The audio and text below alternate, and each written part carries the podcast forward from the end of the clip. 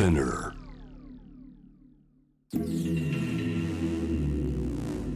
Be a King Presented by Budweiser この番組は自分にとってのキング理想像とはをテーマに毎回2人のアーティストやクリエイターが本音の質問と回答を交わすリレートーク番組ですシーンの最前線で表現を続ける彼らの言葉を通して理想のキングに近づくヒントをお届けします。第6回目の質問者は東京を拠点に活動する DJ リカックス。DJ のリカックスです。回答者はアメリカ・シカゴで活躍するスタンダップコメディアン佐久柳川。佐久柳川です。アメリカでスタンダップコメディアンとして活動しておりますえーまあ、日本人としてまあアメリカでスタンダップコメディアンで、まあ、分かりやすい大きな成功を収めた人って歴史の中でまだいないのでキングというかそのロールモデルっていないんですよね。自分の、えー視点を笑いにして届けなきゃいけないのでそ誰かになろうと思ってもなれないというやっぱり思いがすごくあってだからこそいいジョークっていうのは僕が言うからこそ面白いもの他の人が言ったら思んないけど僕が言うことによって面白くなるものっていうものをそれを作り続けることがえーキングになると思うし。あなたにとってのキング理想の自分っていうのを教えてください。Be a King Presented by Budweiser エピソード6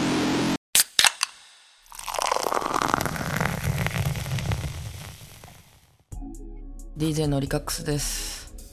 えっ、と5月ぐらいに出たインタビューの映像を拝見したんですが、えー今もあのこのパンデミックになってからもアメリカにいらっしゃると思うんですけど、えーもし今今もまだアメリカにいらっしゃるのであれば今どんな状況なのかなっていうのとあの公演などがこう再開したりとか日本は少しずつ、えーまあ、私は DJ なんですけど DJ とか音楽の現場が、まあ、密を避けながらあの安全対策を講じながらこう再開してきたりしてるんですけどそこら辺の状況はどうなってるのかなっていうのを教えてください。リカクさんご質問ありがとうございますスタンダップコメディアンの佐久柳川です、えー今アメリカはですね、えーまあ、ショーも、えー少しずつ再開してきているかなという感じなんですが僕が今いるシカゴはですね、まあ、スタンダップコメディに関して言うと週末に人数を絞った形でショーを再開して約1ヶ月が経過したところです。シカゴだと、まあ、380人のキャパの劇場で僕は普段舞台に定期的に立っているんですがそこは今90人まで、えー40%ほどですねまで、えー制限が政府からの要請ですることになっています。で今日ちょうど実はツアーをしてきてなかなか移動が限られる中でもまあなんとかねぼちぼちツアーをやらせていただいてるんですが隣のウィスコンシン州はえーまだちょっと感染者のまあ割合が高いので25%本来の25%のキャパでという形になってソーシャルディスタンシングを守りながらショーをするという形でした。少しずつではあるんですがショーが戻ってきているところもあれば逆にニューヨークとかロサンゼルスはなかなか戻ってないっていう状況もあったりとかして、まあ、もう一個言うと外であのテラスとかでのねショーとかっていうのが割と、えー8月とかはまあそのコロナの時の対策としてやっていたんですがまあもうちょっと寒なってきてるんでそろそろそれもできなくなるかなっていうところで、えーまあ、現状そういった状況です。でこの現場がやっぱり大事だったっていうのはまあどのエンターテインメントもそうだと思うんですけどまあそれぞれこうジャンルごとに違うやり方というかこうオンライン上とか、まあ、もしくは観客を減らすとか、まあ、場所を変える野外にしてみるとかいろんな方法でみんながそれぞれの文化の新しい形とか新しい伝え方みたいなのを試行錯誤していると思います。もちろんスタンドアップコメディアンのサクさんもそういうのいろいろ考えているんだろうなと思ってこの話多分こういつ聞いても更新があると思うので最近はなんかどんなことやってみたいなとかこんなことやってみようかなみたいなのってどう考えてるか教えてください。そうですね。やっぱりこうまパンデミックが起こった時にスタンダップコメディアンにとって劇場いわゆるスタンダップまあコメディクラブと呼ばれる場所が本当に唯一の表現の場だったのでそこがなくなってしまった時にあどうしようかなっていうやっぱこう迷いがみんなあったと思うんです。っていうのもスタンダップコメディっていうのはお客さんと対峙していてそのお客さんとこう向き合う中で自分の視点をどうやって届けてそれを笑いに変えるかっていうまあ芸能という特性があるのでじゃあこれをズームにまずしようってなった時に、まあ、なかなか地獄絵図やったんですよね。っていうのも、えー、例えばカメラを皆さんオフにする方とかいらっしゃるし、えー、ミュートにする方もいらっしゃるんで、でも一人で鏡に向かってやってるような状態がずっと続いて、これ何してんやろっていうふうに思いながら、でもやらないよりはね、まあそういう場所があるっていうのはありがたいなっていうふうに考えてたんですが、まあ、僕はその時に、まあじゃあなんでスタンダップコメディをやってんやろっていうのを、まあ改めて考える機会になったというか、やっぱりこの、スタンダップコメディの意義っていうのは自分の視点を、え、笑いにして届けてたとえ意見が異なる人をも笑かすっていうところに、まあ、あるというふうに思った時にほなそれを今スタンダップが舞台でできない以上他のまあ、やり方でできひんかなと。それができるんだったらそれでやってもいいやんっていうふうに吹っ切れたのがやっぱそのパンデミックだったんですよね。で今どういうふうに自分の僕のことまだ知らない人に自分の作品を届けることができるかなということで今現在、ま取り組んでいるのはそのデジタルマーケティングっていうものに、えー、少し重きを置いて例えばスタンダップコメディを、えーまあ、舞台の映像にやっぱ映像の強みとしてこう例えば、まあ、スケッチっていうふうに英語で呼ぶんですけど、まあ、コントみたいな形ですよね。そういわゆる可視化できるような、えー、演技を含めた、えー、まあ、再現部位みたいのを重ね合わせて自分のスタンダップコメディの音と一緒に、えー、届けるっていうものを作って、えー、上げていくっていうことができるんちゃうかなとか思いながら、えー、今映像クリエイターの人とこちらで協力して作っているという状況です。スタンダップコメディで使うネタってまあ本当にそのその時の情勢とかその聞いてる人の属性とかそういうのをきちんとわきまえてやらないとなんかジョークが差別になってしまったりとか結構難しいラインで進んでると思います。日本だと結構それがやっぱりすごく難しくてやっぱあの理解のない人に対してやると差別意識が全くない人からこう過剰に反応してしまう人まで今いろいろいる状態で、まあ、分断というかこう知識のなさの露呈じゃないですけどそういうのが結構顕著になったのがこのコロナ期間でもあったなと思ってますいろんな人に向けてやるスタンダップコメディの中でやっぱり難しいなと思う部分とかその扱うネタについてのこう考え方みたいなのを今改めて聞ければと思います。えっと、まずですねスタンダップコメディアンっていうのはその今の時点でのギリギリのラインがどこにあるかっていうことに対して誰よりも敏感じゃなきゃいけない仕事なんだろうなっていうのを僕自身すごく感じていてだからこそきっと無知であることっていうのは一つ罪だと思うんですよね。なので、えー、その時々刻々と変わるそのギリギリのラインを見極めるためにインプットをきっと誰よりもしておかなあかんってやっぱ意識があるので、えー、朝起きて今僕まず初めにやるのはアメリカと日本の新聞合計7紙読むところから始めてますでそれぐらいインプットした上で じゃあもちろんその笑いに変えながら伝えていくんですけどさっきのそのリテラシーっていうところに関して言うと本当にやっぱ地域によっても全く違うんですよね。シカゴってかなりリベラルな街なんですがそこでやるのとじゃあ本当南部でやるのも違うしまあその中西部の他の都市でやることでも全く受けも違うしえーまあ、その受け皿がまず異なってくるっていうとこもあったりするので、えー、とさっきのそのデジタルマーケティングの話じゃないですけど僕ネタを全部ラベル分けしてて自分のネタをエクセルファイルに入れて例えばそのどのジェンダーに向けるものなのかとかどの地域に向けるのかどの年齢層に向けるのかそれからそのリテラシーレベルはどれぐらいなのかっていうのを一応分けてでこれ分けたところでそれが実際にやってみてどうなるかってほんま分かれへんのですけどこれをまあなんかこう作りながらネタをかけていくしかないんだろうなっていうふうに思って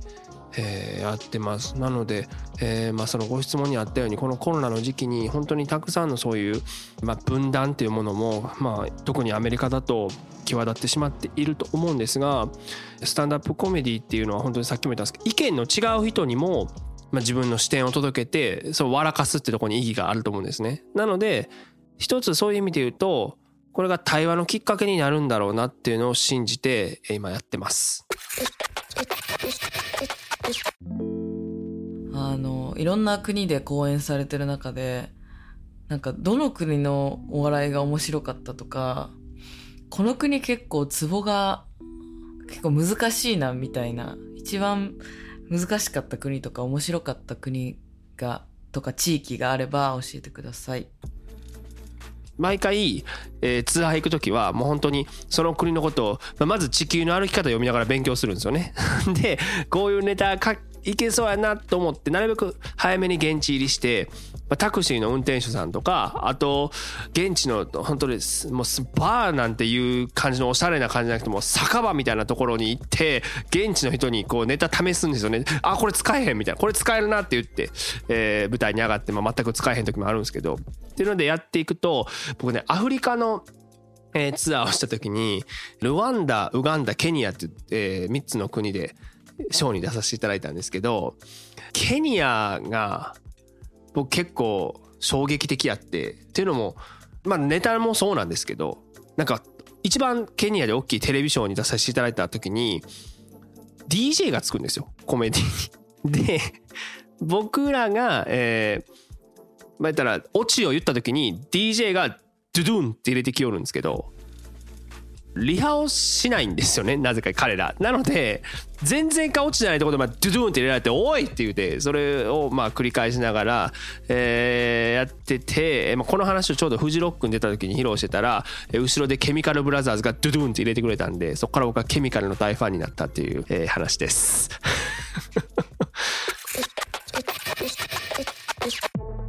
えっと、これはプライベートの話だと思うんですけど、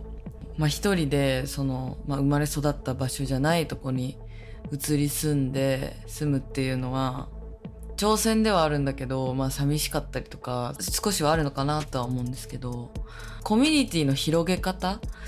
みたいなのは、スタンドアップコメディの人はどうやって広げてっているのかなっていうのが気になります。DJ の場合は、やっぱり音楽作ってる人とか DJ やってる人とかと、まあ、DJ も一人とか二人とか、また私はその一人で活動しているんですけど、まあ、一緒にイベントやるクルーがいてでいつも遊びに行くクラブになんとなく顔知ってる音楽好きから DJ までいてとかいうので広がってってるなっていう感じがするんですけど、まあ、例えば同業者の方とかとどういう話普段したりするのかなっていう。なんか音楽だとまあ音楽の話があってあの新譜がいいよねとかどうだねとかいろいろあると思うんですけどやっぱ時事ネタとかについて普段から話したりとかすんのかなみたいな。あとはそれに付随してこう息抜きとかってどうしてるんだろうなっていうのちょっと気になるので教えてください。僕、まあ、コメディアン同士の付き合いとかで言うともちろんそのねショーとかの楽屋とかあとショーがない時にも劇場とかにそれこそ、えー友達の見に行ったりとかしながら、まあ、その横のつながりっていうのはすごい密な方だとは思うんですけどこの業界として。まあ、息抜きってとことちょっと重なるかもしれないんですけど僕あのコメディアンのソフトボールチームにずっと入ってるんですよね。でシカゴのソフトボールってもうソフトボールって言ってももうドッジボールぐらい大きくて硬いやつを打つんですけどこれをグローブ使ったらあかんくって素手でやらなあかんくって手がめっちゃ腫れるっていうまあ本当に危険なスポーツなんですけど、まあ、これとかをみんなでやりながら、まあ、仲良くなったりするし本当たわいもない会話もう時事の話もちろんしますけどあのショーがこうだったああだったとかあっこで俺めっちゃ滑ってきてみたいな話とかする人もめっちゃいますしでなんか思うのはそのやっぱいくらこうね、えーまあファンの方とかについていただいててもやっぱり横のリスペクトつまりそのコメディアン同士のリスペクトがないと本当どんどんどんどん孤立していってしまうので横のリスペクトってどういうところからいくかっていうとやっぱこうその人が仕事に対してどういう姿勢で臨んでるかとかやっぱそういうところはやっぱ僕ら見てるのでじゃあショーにブッキングされたいからソフトボールやろうみたいなこう見返りを求めてやってるやつを結構すぐ分かっててしまうんですよね。そうじゃなくてこうソフトボールやるんだったら やる中でそそのどどれぐらいちゃんと趣味にも向き合ってそこで人間性がいいのかってところで、えー、なんかこうあこいつちょっとおもろそうやからちょっと俺のショーブッキングしてみようかなってなってこう上がっていくっていうのは割と本当にある話だったし僕なんならフジロック日本で、えー、出させていただいたのも元はといったら草野球をちゃんとやってたからなんですよね。っていうところであの野球です大事なのは。これはちょっと無理なお願いかもしれないんですけど、えー、最近一番最近考えたネタで一個なんかちょっとだけ披露してくれたら 嬉しいです。聞いてみたいなと思いました。はい。あの全然大丈夫なんですけどこれ日本語にしたらまず面白いのかっていうとこもあるんですけどあの、まあじゃあ今日ちょうど今ツアーから帰ってきたとこでえちょうど今日かけて、えー、見たネタなんですがえっ、ー、と、ま、最近本当日本人のみならずこうまあねあのアメリカでたくさんのスーパーヒーローの映画ってね DC とかマーベルから出てると思うんですけどあのなかなかアジア人をね主人公にした作品がなくて寂しいなというかまあそろそろ出てきてもいいんじゃないのかなっていうふうに思ったので、えー、一個すごく、えー、強くて世界をもう変えるぐらい影響力のあるやつを思いついたと。えー、これあのチャイニーズ・バットマンっていうとにかくもう中国のコウモリだっていうことで、まあ、助けてくれるかもしれないけど一応助けられた人は2週間家で隔離しなきゃいけないっていうのをやったら本当にコウモリがパタパタパタって飛び立つぐらいの音しか今日起こらなかったっていう、もう一生洞窟に閉じ込めておくことを決めましたね。これ今こういう風に言ってますけど、これ、あの、もちろんコロ,、ね、コロナの温床とされてる、そのね、中国のコウモリっていうのが今ね、アメリカで、そういう中国の陰謀論みたいな捉える人が結構多い中で、じゃあこれをどういう風に展開していくかってことで、ここ入り口にやっただけなので、えー、なんでこんな僕は今言い訳をしているんだっていうところになるんですけど、こっからそのトランプが例えばそのね2月頃にそのコロナウイルスのことをチャイナウイルスって呼んだんだでそういうことに関してそこからこうどう思うかっていうのに入るための導入ですよ。ええ。はい。あとこれは余談なんですけどあのインタビューの中で結構マスクのことについて話してらして、まあ、最初はそのねアジア人のなんかウイルスだみたいな感じでアジア人がマスクしてると差別されたりするみたいな話からあの黒人とかヒスパニック系の人たちがマスクしてるとまたそれがねこう犯罪者として疑われちゃうみたいな。日本だと多分真夏にしてるともう、まあ、真夏にしてる人ってさすがにいなくてマスク文化はあるんですけど夏にしてるとすごいなんかあの人芸能人じゃないの？みたいな。見た目、暑いのにマスクしてると本当芸能人みたいな感じだった印象が完全になくなりましたね。ただやっぱりマスクしてて目が合うのって気まずいですね。でも日本人同士の会話って意外とマスクしてても通じるんですけどでもあの特にこう私とかはその言語がそんなに日本語以外はあんまり得意ではないのでそういう人にとっては口の形が見えないって本当全然会話にならんというかあの何言ってるのか全然余計分かんなくなっちゃって大変だなっていうのを感じてます。なるほど。あの、まあえっと日本人同士のコミュニケーションやと目は口ほどにものを言うなんていう言葉があって我々結構目だけで人の、えー、心情をおもんぱかったりすると思うんですがこれ英語にも一応言葉としては目は心の窓っていう、まあ、感じの翻訳になると思うんですけどあるんですがあんまりこれ日常で使われない言葉なんですよ。で逆にアメリカでは割とこう目から下つまり口周りの筋肉を使った表情とそれによるコミュニケーションっていうのが多く使われてるなという印象でだからこそ例えば絵文字っていうか顔文字ってあるじゃないですか携帯のあれもアメリカは割とこう口をこうイーンってこうスマイルくんみたいな感じに描くものが多いんですよねで日本だと顔文字とかって目で表すものが多いじゃないですか。ということでそのさっきのユーモアのチャンネルと一緒だと思うんですけどそのその国々によってその顔の表情の使い方のチャンネルもあると思うんですよ。だから日本人がこっち来たらあ無表情やなとか言われるのは多分僕らのこの顔の下半分が動いてなくてそれを見られてないからだと思うんですよね。でなのでその目の動きっていうものだけで我々同士だったらコミュニケーション取れるんですけどこっち来たらやっぱ両方使わなきゃいけないんだろうなっていうことを感じつつ。最近で言うとなんかねアメリカがなんかヒーローっていう言葉を僕は使いすぎてる気がしてあのレストランこのまま入ろう思ったら入り口に Wear mask, be a hero. つまりマスクをつけよう。そしてヒーローになろうっていう張り紙が貼ってあったんですけど結構いろんなところで見るんですけどいやまあマスクつけただけでヒーローになれるんやったら、まあ、アジア人ももう100年前からずっとヒーローやよっていうのをこれずっと言ってこれはコウモリの40倍受けが来ましたよ。一応ご報告しておきます。